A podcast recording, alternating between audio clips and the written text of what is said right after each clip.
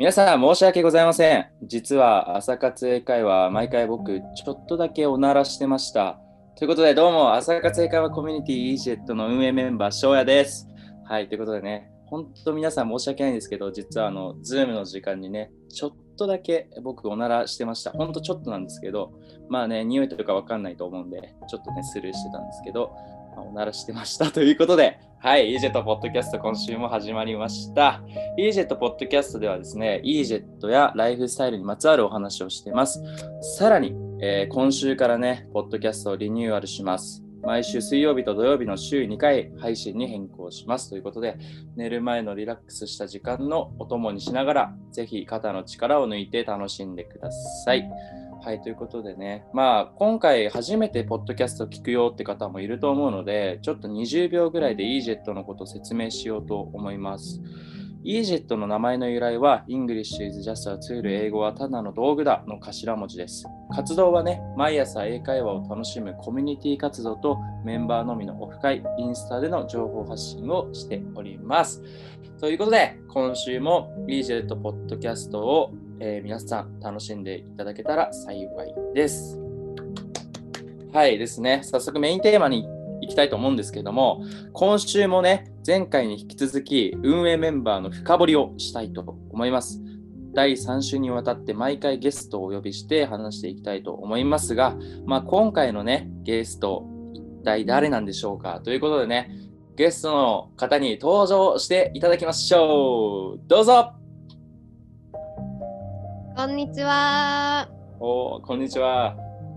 EJET の運営メンバーの葵です。おーということで、今回のゲストは葵さんです。はい。どうもどうも。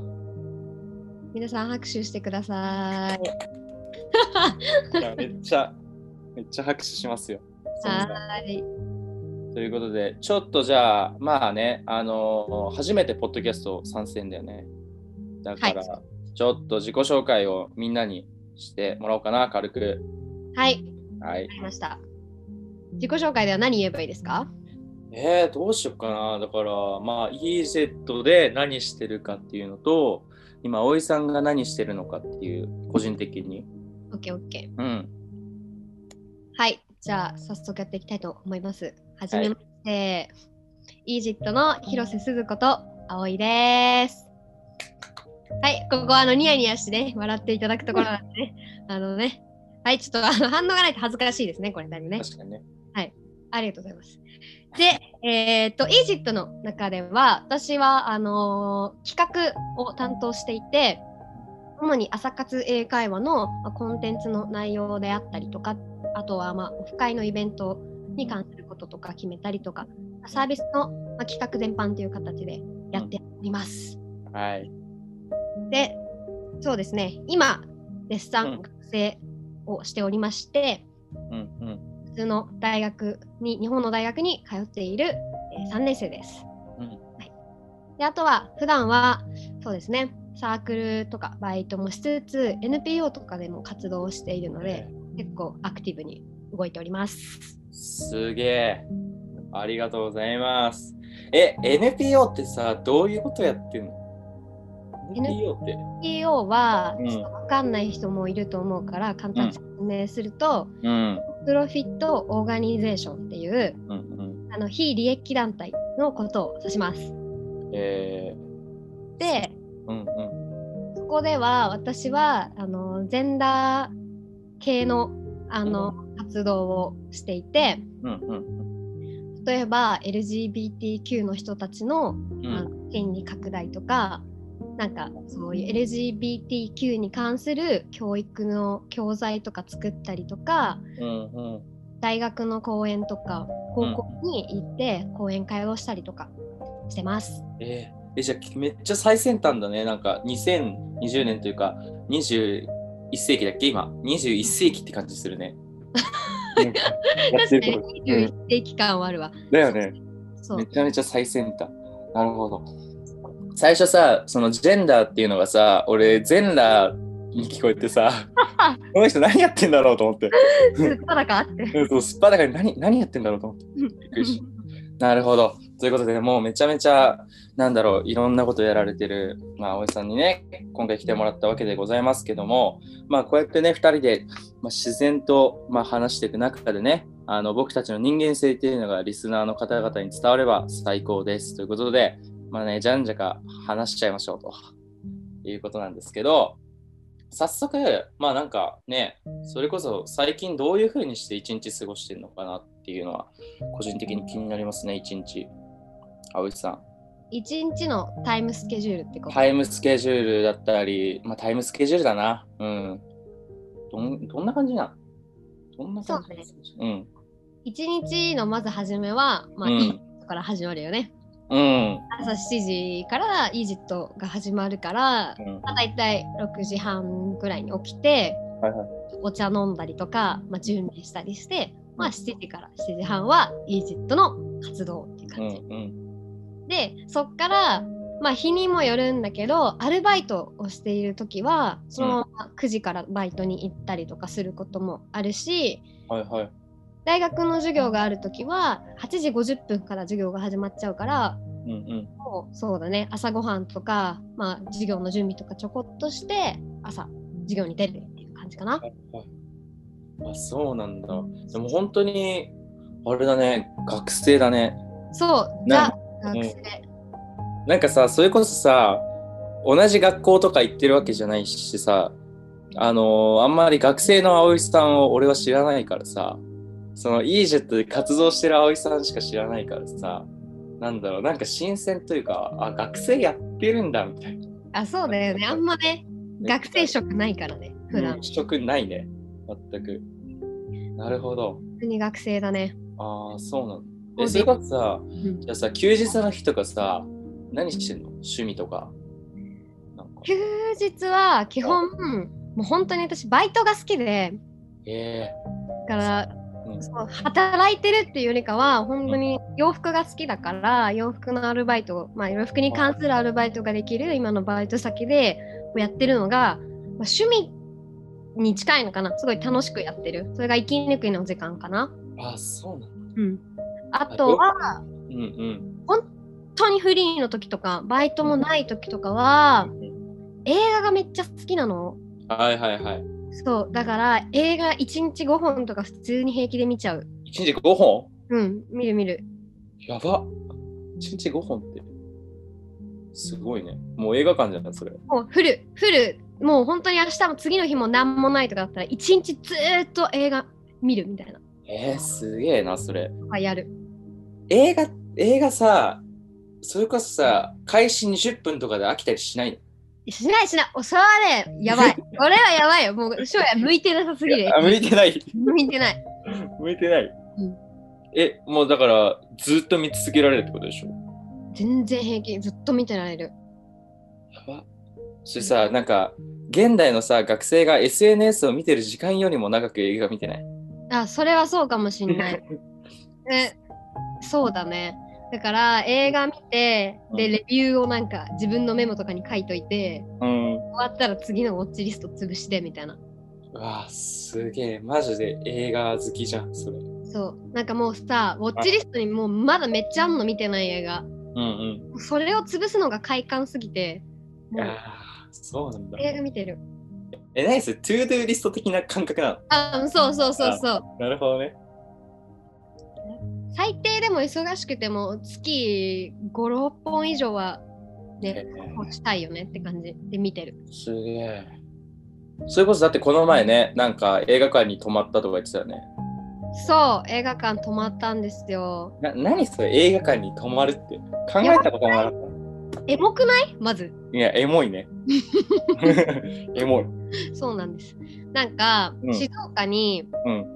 昔映画館だった場所をこうリニューアルして、今ゲストハウスやってるところがあって、うん。でそこにあのね泊まったんですよ。へえ。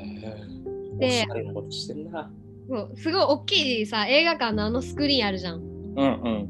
あれがもう本当に普通にあって、で、うんさこう座席とかもね斜めになってんのよ。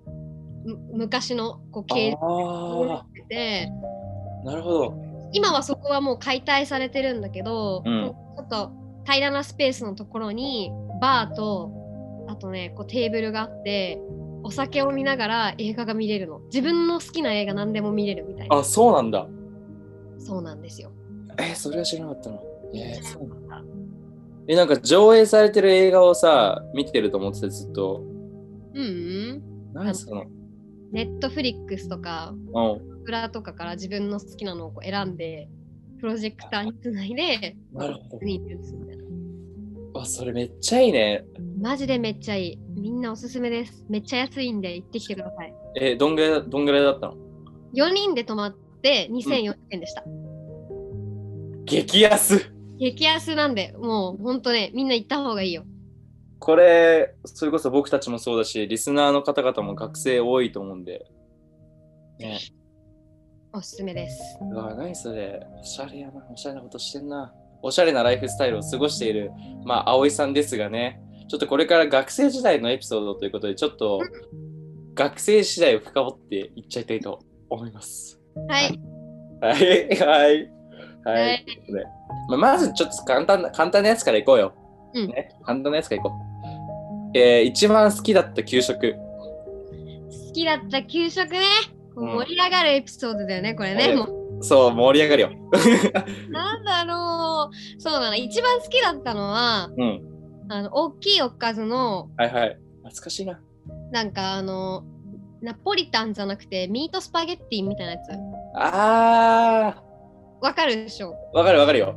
そうでちょこだわりこだわりポイント1あーはいはい。のね、うんあのもう大きいおかずの中にもう麺が入ってる状態のやつが好きなの。ええでさソフト麺バージョンあるじゃん。ソフト麺は、うん。そのあの中くらいのおかずとしてあの、うん、サーブされて大きいおかずだけスープ入れるみたいな。そうだよね。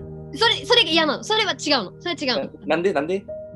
さ味がねあの絡んでなくて好きじゃない。だからそのもう初初期メンバーとしてもう麺もあのいるみたいな。その。やつが好きだった。あー、なんか途中から入ってくるのは嫌なんだ。あそうそうやだやだやだ。もうちゃんと初期から、初期面としていてほしいんだ。そうそうそうそう何何それ初めて知ったわ。でもあったね、そういえばね。うんそれこそ、あの、僕と葵さんはね、地元がもう同じなんで、給そうなんです食もね、多分同じ。で同じ給食食べたよねうん、だから結構話せること多いんじゃないかなと思うけど。いや、なるほどね、ミートスパゲッティで。ミートスパゲッティ？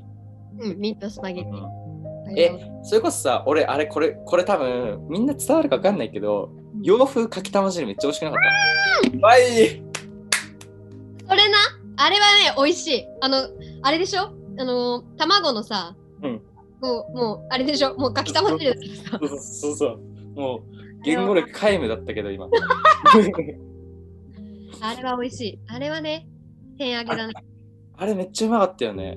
天揚げメニューなんだろう。あれさ、家でさ、俺、母親、まあ、としこっていう名前なんだけどさ、あの、としこにさ、お願いしてさうん、あの、洋風かきたま汁作ってくれって何回もお願いしてるんだけどうん、あの味になんないのよ。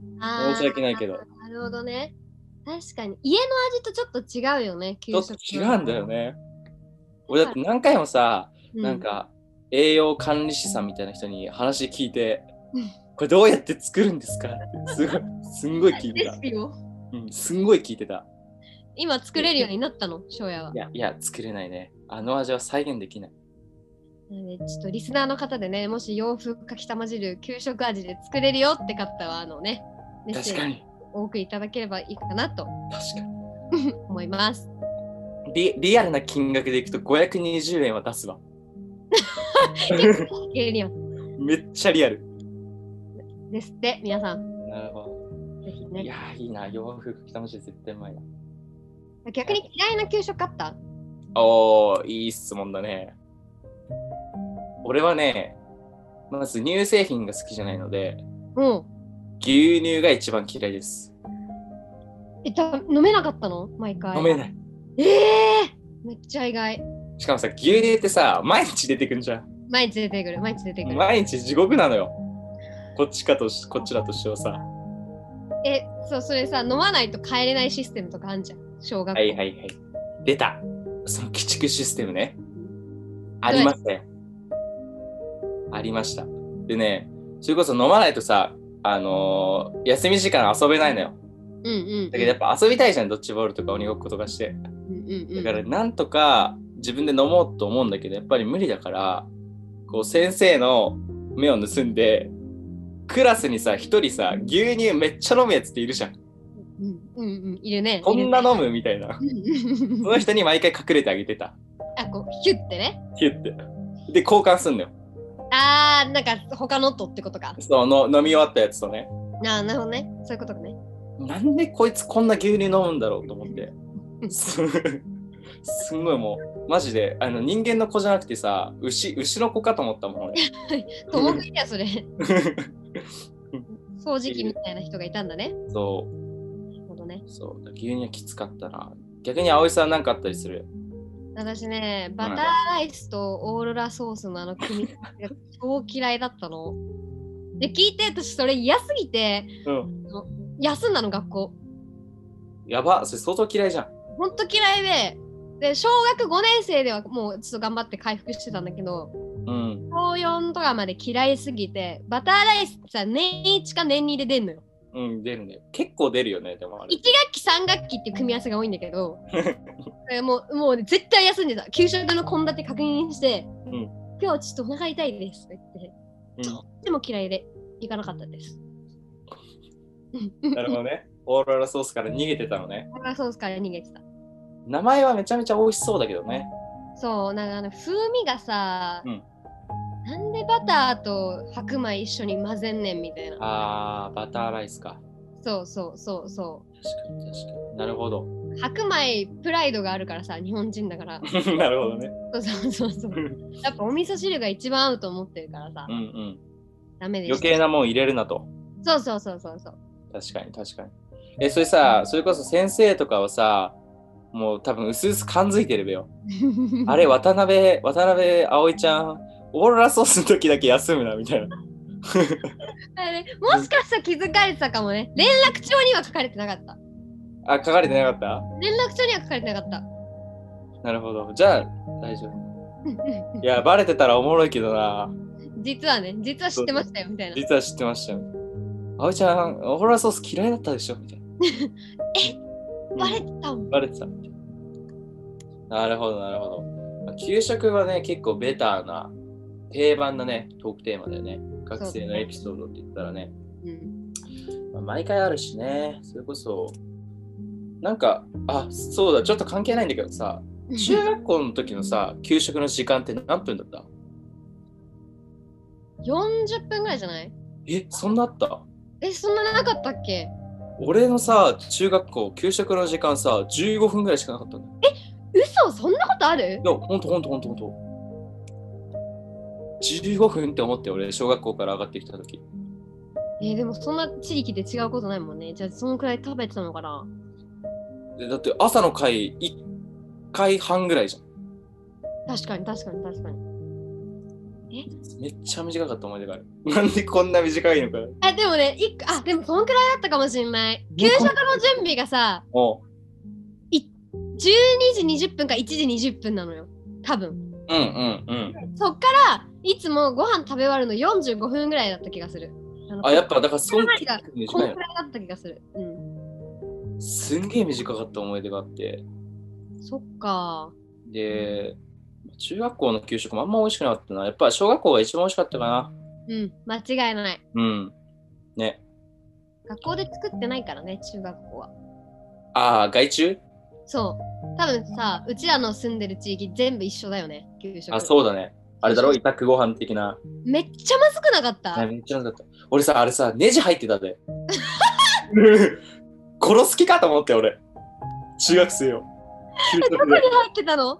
えっ、とね、あのさ、ご飯ともう一つ弁当箱あんじゃん。あ、緑のね。と、緑の。の弁当箱の、あの、一応大きなおかずってなってるところの真横。やばく普通やん、ないね。普通。引く引く引く。もう俺なんか、いじめられてんのかと思ったもん。いや、でもありえるよね。あのからするとね。そう。懐かしいな。めっちゃもう、速攻で隠したけどね、俺恥ずかしすぎて、なんか、言えなかった？言えなかったよ。で、お前なんで、お前ネジ入って給食食ってんのって言われるの嫌じゃん。確かにね。でいじられるしね。そう、いじられるし、だからもう速攻で隠した。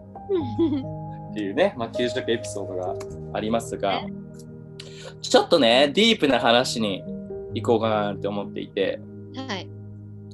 学生時代の話なんですけども、まあ、今だから話せる話、ちょっと懺悔チックな話をね、ここであの話していければいいなと思うんですけども、うん。なんかあります？なんか、ああ、あの時ああや、あんなことしちゃったなとか、ね。申し訳ないなとかさ、これでやらかしちゃったなとか、あったりします？一個やっちゃったなって思ったのは、うん、あのー当時学生の頃うん、付き合ってた彼氏と別れた時だったんですけどあはい。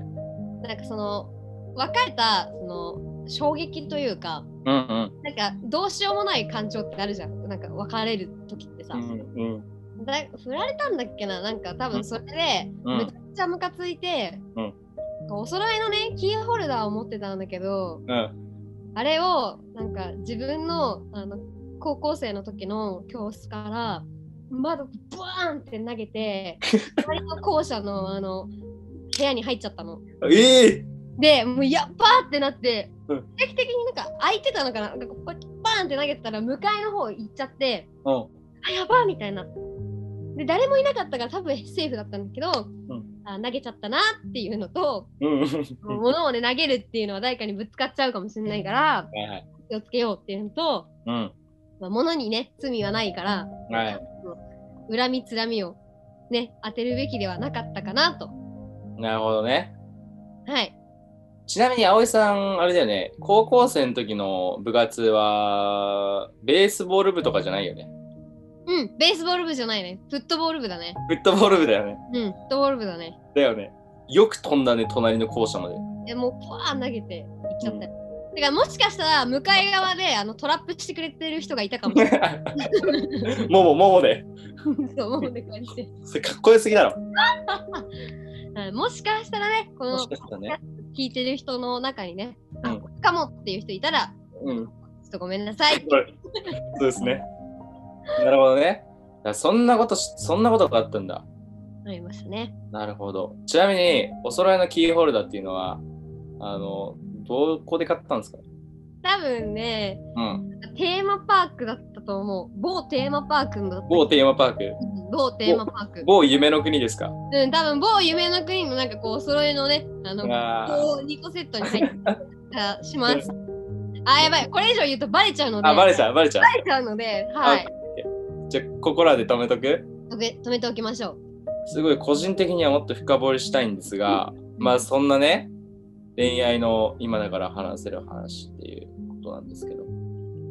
なんかさ、それこそなんかあるよね。その別れた時にさ、なんて言うんだろう、ちょっとやるせなくなる気持ち。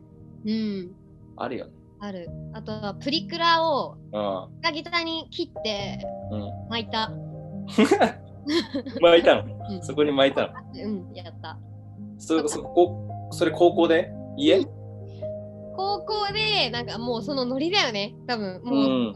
振られちゃったストレスみたいなのをこうちょっと面白くしたかったんだよね、今日、うんうんとうんうん。友達に傷つけて、傷ついてないですよアピールがしたくてあー、プリクラをファってやりました。なるほどね。はい。普通、旗から見たらめっちゃ傷ついてるけど。間違いない。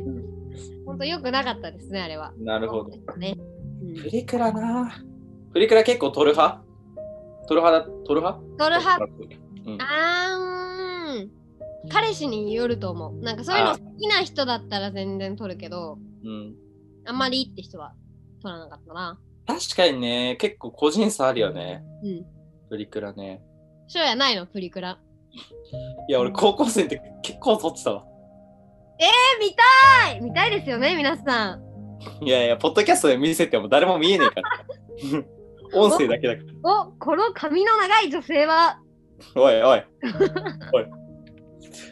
いや、撮ってたわ、撮ってた。撮ってた？なんかね、それこそ、あの、俺でも、高校生、それが高校生の時に付き合った彼女うんなんだけど、初めてプリクラを撮ったかな？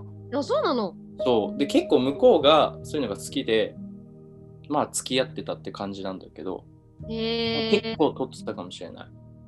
ことあるごとに。今保管してたりすんの？えー、いや、してないと思うよ。ちょっと皆さん気になりますよねおいおいおい。いや、多分してない。いや、本当はさ、それこそさ、してたら美味しいじゃん。美味しい。バラエティ的に。うん。けどね、多分してないと思う。えー、見たかった。いやー、プリクラな。プリクラめっちゃいい思い出だわ。でもなんか、今はね、やっぱ撮りたいと思わないかな。まあ、もう二十歳超えてるしね。なのかな。もうちょっと抵抗あるよね。プリクラ抵抗ある。取りに行くか、みたいなさ。あのちょっと騒がしい空間にうん。行くのがちょっともう気負いするというか、わかります、わかります。あのーティーンが多いから。そうなのよね。うん。ちょっとプリクラは遠慮しとこうかな。ねチェケ、チェケならいいけど、チェキ。チェキだっけ？あ、席ね。流行ってたしね。あれ、あれだったらまあまあいいかな。じゃあ今度、オフ会で、あのー、昭和の席会やりましょ俺のチェキ会やんの？う。1枚1万円で、うん。高っ ヤクザ、ヤクザの商売じゃん、それ。もしね、撮りたいって人は DM ください。お願いします。はーい。はーい。はい。ということで、まあね、ちょっと、まあこんな感じで学生時代のこともなんとなく話していたんですが、今どんぐらい経ったかね？どんぐらい経ったと思う？どんぐらい経ったと思う？あ、ごめん、時間、時間的に。時間ね 次の話題に行こうかなと思います。あー、オッケーオッケーオッケーオッケー。うん。はい。ということで、続いてはね、ちょっと、なんていうの、シリアスというか、ちょっと真面目というか、はいはい。こんな一面も見せちゃうぞということも多分あると思うんですが、将来思い描いていることうん。っていうテーマでね、ちょっと話していこうかなと思うんですが、これはどうですかね？将来思い描いてることは、うーん。自分の夢みたいなことかな？そうですね。自分の夢だったり、目標とか、あとは、まあ自分がなりたい人物像とかでもいいんじゃない？うんうん。オッケーオッケうん。ー。それで言うと、うん。まあ将来自分は最終的には研究職とかについていろいろ論文とかうん。うん。結構アカデミックな分野とかでこう、うんうんなんだろうないろいろ実績を残したいっていう気持ちがあるかな。おー。なんかなんだろうちょっとニュアンス違うかもしれないけどうんうん。ポスト池上さんみたいなのこう若い女性ファンみたいになりたくて。そうそうなんかそういうポジションにこういう自分みたいなはいはい。綺麗な若いね女の子が、まあ、なっていくことでうん。あの世代の子たちとかももっと社会とか政治とか経済とかうん。そういうのに興味を持つ人が増えると思うからうん。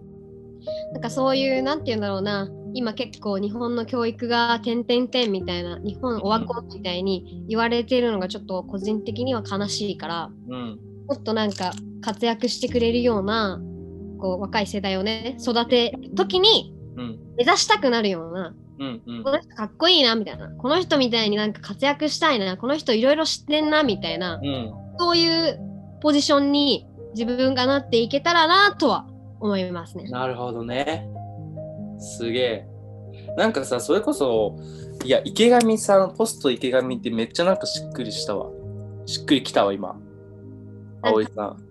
池上さんってマジでさ分かりやすいじゃんそう解説とか。おうあとは今で言うとめっちゃ尊敬してる人があのオリエンタルラジオの中田。はいはい。ものすごいさいろんなコンテンツを面白い授業で、YouTube とかで説明したりとかしててうんうん。結構それが入り口で例えばこういう映画が好きになりましたとか、うん。あんた知らなかったこと？例えば宗教の話とか国際的な問題とか、それこそさっき自分が言ってるような LGBT とかうんそういうのに関心を持ってくれる人が多分増えると思うからなんか本とかじゃなくていいんだけど自分が大人になった時に若い人たちに適切な媒体を使って、まあ、SNS とかねわかんないその10年後どういうものが使われてるかわかんないけどそういうのを使ってこうなんか若い人たちをこう刺激できるようなうん。になりたいかなとは思う。なるほど。それこそ葵さんめっちゃわかりやすいからな、話が。本当なんかさ、わかりやすく説明する人ってやっぱ頭いいじゃん。わかりやすく説明するってめっちゃ難しいと思うのよ。うん、そうだね。そのことをさ、めっちゃ知ってないとさ、逆にわかりやすく話せないじゃん。そうだね。なんか、だからさ、それこそ、その専門用語とかをさ、つらつらこうつな連ねることって結構できちゃうと思うけど、それを誰でも分かりやすく説明するってすごい難しいことだと思うから、でもなんか、それは、なんか葵さんは絶対できる気がする。もうすでに分かりやすいし、話が。し、そうね。まあ、就活生っていうのもあって、ああ、結論ファーストみたいなことはこうよくね、俗に言われてるようなうん、ではあるから、まあ、喋るとき意識はしてるかな。うん、うん。だけ分かりやすい言葉と何が言いたいかをこう端的に最初に述べるっていうのはまあ就活生とか関係なしに今後ね多分いろんなリーダーになっていく人たちだと思うからうん、うん。人はねなんかぜひ意識してもらえたらいいんじゃないかなとはうん思うね。そうですね。本当にその通りだと思います。はい。いやー、暑いですね。ありがとうございます。めっちゃ暑いです。もう、もう冬、冬になってるけど、もう多分、俺の部屋に火災報知器ついてたら、なってるね。暑すぎて。なってる？なってるよ、もう。消防士来てる。あやばいやばいやばいやばい。やばいやばい。い消しに来ちゃう。うん、火消しに来ちゃう。いやー、暑いな。ほんと。なるほど。じゃあ、なんかそんな、その夢をさ、なんていうの、夢を追いかけてる姿っていうのを EJET とか、こういう活動を通してね、なんか、こういう活動を通してもす伝わるといいね。うんうんうん。なとか、その応援してくれる方々に。それこそ、うんななんで自分がこのイージットを始めたかっていう理由につながってくるんだけど、うんうん。まあもともとそのなんていうのかな人の支援だったりとかうん。そのまあそれこそ可能性とかうん。パシティみたいなものをまあ広げるっていうのはすごく自分の中の使命じゃないけどうん。うん。そういう思いがあるんだよね。うん。うん。だから自分もその人によって人に人の助けによってまあこう経験だったりとかいろんな価値観だったりっていうのを得て今の自分がいるからうん。今の自分って結構自分で言うのはあれだけどすごくこう充実したうん。学生生活を送れたなって思うし、うんこういうイージットみたいな意味のある活動ってたくさんしてきてると思うからなんかそういうのをもっともっといろんな人ができるようになったらなんか自分はそういうリーダーシップとかないからできないとか自分はなんかそういうの人前に立つの目立なんかちょっと恥ずかしいとかっていう人結構日本人は多いと思うんだけど、なんかそういうなんていうのかな一歩前に出る勇気がない人たちをうん。後押しできたら、多分いろんな分野でもっと日本人は活躍できると思うんだよね。だからそれを自分はまあ人より多分こうアクティブに動ける分そのエネルギーを他の人にもこう分配っていうかうん。うん。使うことでその人たちからもいろいろ得られると思うしその人たちが今度多分何か与える側になっていけると思うからうん。っていう気持ちがあって、うんそうそれこそその翔也がね最初声かけてくれた時とかっていうのは、まあそういうのを直感的に感じたからこの活動は人のことをこうなんだろうな支援できるその人の夢だったりとか可能性をかあの広げるような多分活動だろうなってうん。うん。直感的に感じたなるほどね。なんか、それこそ、お金が回ってる経済みたいに、その、ギブが回る、なんか循環みたいなのを作り出せる人でありたいよね。そうだねうん。なんかあのなんだっけ？ギバーのやつあの本、うん有名なんだっけ忘れちゃったタイトルギブアンドテイク。あそうギうブアンん。まんまだ。ギブアンドテイクでもさ、うんなんだろう、ギブだけでもダメだし、うんテイクだけでもダメ。なんかどっちも両立して、で、その根底にあるのって、こう、人に貢献したいとか、多分そういう気持ちがアクセルになって、それが成立していくと思うから、自分の価値観の中では大切にしてる部分かな。そうですね。それが合ってた、イージットと。うんううんん。なるほど、なるほど。だそうです。リスナーの皆さん、本当に、こんだけの熱い思いでね、イージェットを、まあ、作っていただいているわけでございます。えー皆さん、ぜひ朝参加お願いします。皆さん参加してください。っていうか、まあね、そうね、あの、最近ね、みんな大変だからね、みんなで一緒に起きていきましょう。ね眠いしね。はい。ね。うん。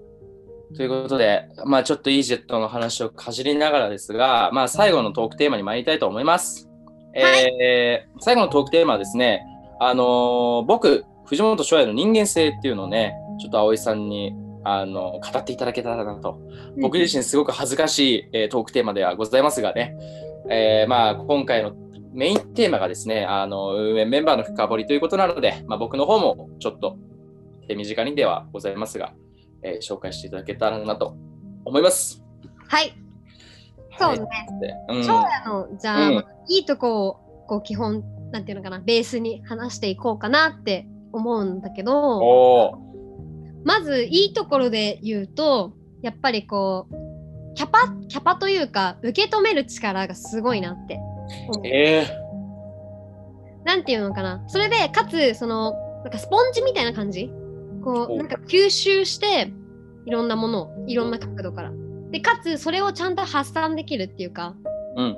ペットもすごいこう柔軟にできるしそっから自分が得たものをちゃんとアウトプットしようっていうのを多分目標に持って動いてるからそこはすごいいいところだなって思うしこれってさ練習しようと思ってできることじゃないと思うんだよ。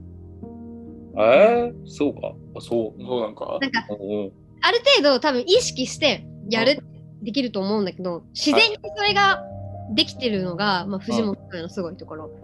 ね。なるほどね。初めてのこととか違う意見とか、まあ、うんそういうものってさ結構人って物おじづいたりとか違う人と違う意見をぶつけられた時って結構シュンってしちゃうと思うんだけど、うん。なんかそこをちゃんと違いは違いでじゃあ自分は今後どうしたらいいかとか違いの中でもその共通点を見つけながら自分の中にどんどんインプットしていくような人だから本当にスポンジみたいな人ですね。マジか。ちょっと今の話、もう全国民に知らせたいわ。褒めすぎたかもしれない。褒め褒めすぎですよ。もう、でもね、スポンジっていい表現だね。本当に。俺気に入った、それ。俺、スポンジボブ好きなのよ。ああ大好き私もうん、かわいいよね。かわいい。だからちょっと親近感湧いたわ。じゃあ私パトリックね。うわー、パトリックめっちゃいい。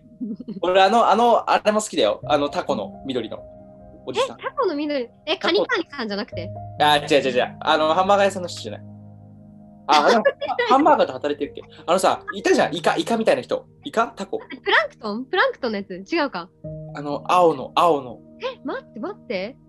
足が、こう、足がこうなってて。なんか頭ヒュイーンみたいな。宇宙人みたいな。ちょっと。え、いたっけ？えー、待って、プランクトンしか？確かに。ちょっと調べてもいい？調べよう調べよう。気になっちゃう。なん、なんのか。スポンジボブ調べる。あ、イカルド、イカルド、イカルわかったわかったわかった。こいつか。ド。うん。わ、懐かしい。あめっちゃ好き。いたね、いたね。うん。なるほどね。ということで。世代だもんね。うん、世代。もう今、めちゃめちゃ急カーブでトークテーマずれたけど。まあでもね、すあ本当に嬉しいな。ありがたい。いやでもね、それこそこのまま多分寝ちゃうと、もういい夢見れすぎて、明日のイージェットを出席できなくなる可能性があるんで、うん。ちょっとね、僕の苦手なところというか、ちょっと笑える、くすっと笑えるような、くすっと笑える。実は、翔也くんこんなところ苦手なんですとかね。そういうのをちょっと、そういうところか。いや、うんガチでガチでダメ出しはちょっとへこむからやめてね。わかったわかったわかったわかった。意外となんか結構その視野は広いんだけど熱中しやすいタイプなのかなっていうイメージ。なんかこう一個ガーってなっちゃうと割と周りが見えなくなるたまに俯瞰できなくなる瞬間がそれは目の前のことにすごい一生懸命っていういいとこなんだけどそれをなんかたまにこうバックのビハインドとかぶっ飛んじゃう時があるのかなと思います。なるほど。今ちょっと一緒に見てくれてるリンとプロデューサーからもいいねがありましたね。いいとこなんだけどね。うん、なるほど。としたらいいところの、まあ、裏返しというかね。あめっちゃちょうどいいの出してくれたわ。ありがとう。褒めすぎだな、ちょっと今日。いやいや、もう本当ありがたい。まあでも確かにそうだね。見えなくなっちゃうからね。うん。なんだろうね。その時の感覚ってなんだろう。な、ななんて例えたらいいんだろうな。えー、っとね。無理だ。例えられねえわ。あと割とさ、結構感覚で動くとこない、感覚とかなんか、あるよ。多分、ものの、そのなんかいろんなそのバリューというか、ジャッジする時の判定の軸っていうのが結構、興味ある、興味ないっていうタイプの気がする。グッジョブ。そう。私とかは一応興味ある興味ないもあるんだけど、うん。自分の中のいい悪いっていうその多分なんていうの道徳的ないい悪いみたいなのが結構、ね、価値観として変更する。しね。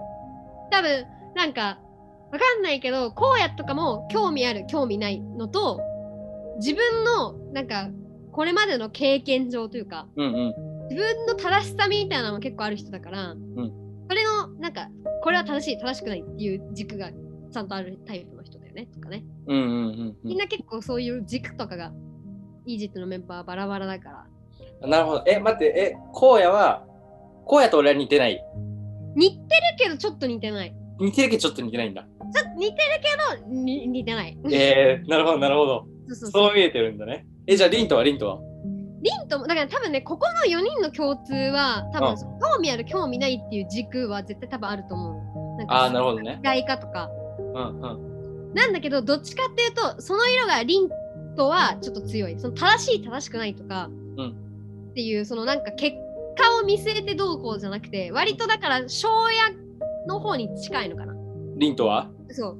で今回はちょっとなんかその自分のあの機能法的に学んできた経験から正しい正しくないっていうのがあるからなるほどなんかちょちょっとまた違うねでも全体的なみんなの共通点として、うん感情とか、うん結構その中にある軸うんうん好きとか嫌いとかっていうところが、あのポイントになってる人は多いのかなっていう確かになする。なんだかんだ結構自分たちなんか感情的になることもあるもんね。うん。ある。さっきあのリンとディレクターからもやっぱいいね来ましたね。ありがとうございます。ありがとうございます。なるほど。なるほど、なるほど。確かにな、面白いな。そういう風に見えてたのか。うん。いや、おもろも。しタイプ分けするとしたらっていうう。んうんうん。へえー、そうなんだ。なるほどね。なんかもうみんな冒険者って感じだね。あ、そうそうそうそう。それが一番近いわ。うん。冒険者なんだけど、そうタイプがみんな違う。うんうんうん。うんもうアクセル全開でバーって進んでいくタイプと、うんなんかこうした方がいいんじゃないかっていうある程度の設計図を立ててから、うん落とすタイプとみたういな。んうん。なるほど、なるほど。OK です。ということで、もう早速、もう、あ、早速じゃねえや、すいません。はい、ということで、まあね、最後のトークテーマ、こんな感じで終わりにしたいと思いますが、ちょっと時間的にね、ちょっと巻きの合図が出たので、はい早速もうエンディングの方に向かいちゃいたい向かいたいと思います。はいえーということで、メインテーマは一応こんな感じで今回は終了です。ありがとうございます。ということでですね、次からエンディングの方に入りたいと思います。えーまずはですね、お便りコーナーの募集のお知らせをさせていただきます。えー、EJET のポッドキャストではですね、えーお便りコーナーを募集して随時、えーやっていこうと思っております。で、お便りはですね、え公式の LINE グループ、またはインスタで、えーアンケートを募りたいと思っておりますので、えー皆さん随時チェックをしていただいて、まあ、自分たちそれぞれのね、ラジオネームをね、考えてもらって、えー投稿、え質問していただければ幸いです。はい、ということで、続いて、えー、いきましょう。明日の朝方はここで決まり、EJET カフェということでですね、このコーナーは、えー、EJET のね、えーまあ、朝活ということで、皆さんの朝活をより充実したものに、えーしていこうということでね、えーカフェの紹介をさせていただいております。えー今回のカフェ紹介はですね、せっかくなんで、葵さんにやっていただきたいと思いますので、葵さんよろしく。はい。今回私が紹介させていただくカフェはオーレというカフェです。オーレ。こちらはですね、東京都のあの渋谷区にあるカフェになっていて、はい。東急東横線の渋谷駅からは1分とか2分で着いて、うん。で JR からだと7分ぐらいちょっと歩くんですけど、すごくおしゃれなカフェですと。ここはね、あのこの前、あのイージットのオフ会でも行かせていただいた場所なんですけど、うん。なんかね、すごい落ち着いてる感じのカフェというか、ちょっと渋谷っぽくない、ある意味、えカフェです。ー、うんうん。ちょっと目黒系、目黒っぽいというか。うんうん。あの若者がすごくいるっていうか、なんかこう、カルチャーみたいな雰囲気ではないんだけれど、うんすごいこう、落ち着きがあって、仕事がしやすかったりとか、こう作業がはかどるような雰囲気。なるほど。朝からやってんだよね、確か。あ、そうなんだ。そうそうそう、10時ぐらいからやってるっていうのもあって、結構その朝活動的に動きたいよっていう人は結構おすすめの場所かなと思います。なるほど。じゃあもう朝活にぴったりな場所というわけですね。そうそうそうそうそうそう、ぴったりなんですよ。すげえ。ちなみにそこのオーレのなんかおすすめの食事とかあったりします？オーレのおすすめの食事で言うと、この前私はあのスコーンを食べました。あー、スコうん、美味しかったです、めちゃくちゃ。なースコーン食いてー。うわ、スコーンめっちゃ食いてえな。それ以外にも結構いちごのショートケーキとか季節限定なのかもしれないんだけど、そういうのがあったりとか、テイクアウトもやってるからお弁当とかお昼の当にもすごいいいものがたくさん揃ってるって感じかな。カレーとか、そうそうそう、ハンバーグ弁当とか売ってました。朝活もできて、スイーツもあって、弁当もあってって至れり尽くせりですね。そうなんです。なるほど。じゃあ、ぜひ皆さん、オーレ、えー東京都渋谷区の JR 渋谷駅からは徒歩7分で、東京、えーなんだっけ？と、えー東横線かな？東横線だと徒歩1分、うん。渋谷駅から。えー皆さんぜひ、えーお足を運んでみてください。ということでですね、えー実際、まあこんな感じで、ポッドキャストレコーディングしましたけども、本日やってみてどうでした？葵さん、初参戦ということですが。はい、そうですね。うん、今日初めてやってみて感想としては、まあこう、ちょっとラジオ番組だからさ、うん。なんかこう、なんていうの、芸能人になった気分になります。なるほどね。うん確かに確かに。ラジオすごい好きなんですよ。ちょっと話脱線するえー、そうだったんだ。そう、めっちゃ好きで、うんなんか結構芸人さんのラジオ、バナナマンさんとかああ、おもろい。が聞くんだけど、うんなんかこう、こういうの憧れてたのよ。自分もいつかこういうなんか喋って、うん。なんていうの、発信するみたいな、うんやりたいなって思ってたから、こうちょっとイージットでできて嬉しかったなっていう気持ちで。えー、あれだよね、バナナムーンとか面白いね。うん、そうそうそう。あとは、あと何聞いたっけなあの人。あの、ハライチとか、えー、面白そう。ハライチ、祝いとかね、面白かっああ、おもろいな、絶対な。なるほど、なるほど。じゃあちょっと、オールナイト日本みたいな、そうそうそうそうオールナイージェット的な感じをね、今日味わった。え、それこそさ、なんかラジオめめっちゃ聞いてたらさ、いろいろ、なんかこうやった方がいいよとか教えてくれたら嬉しいから、今後もよろしくお願いします。はい。はい。ということで、今回のスペシャルゲストは、葵さんでした。ありがとうございます。ありがとうございました。ありがとうございます。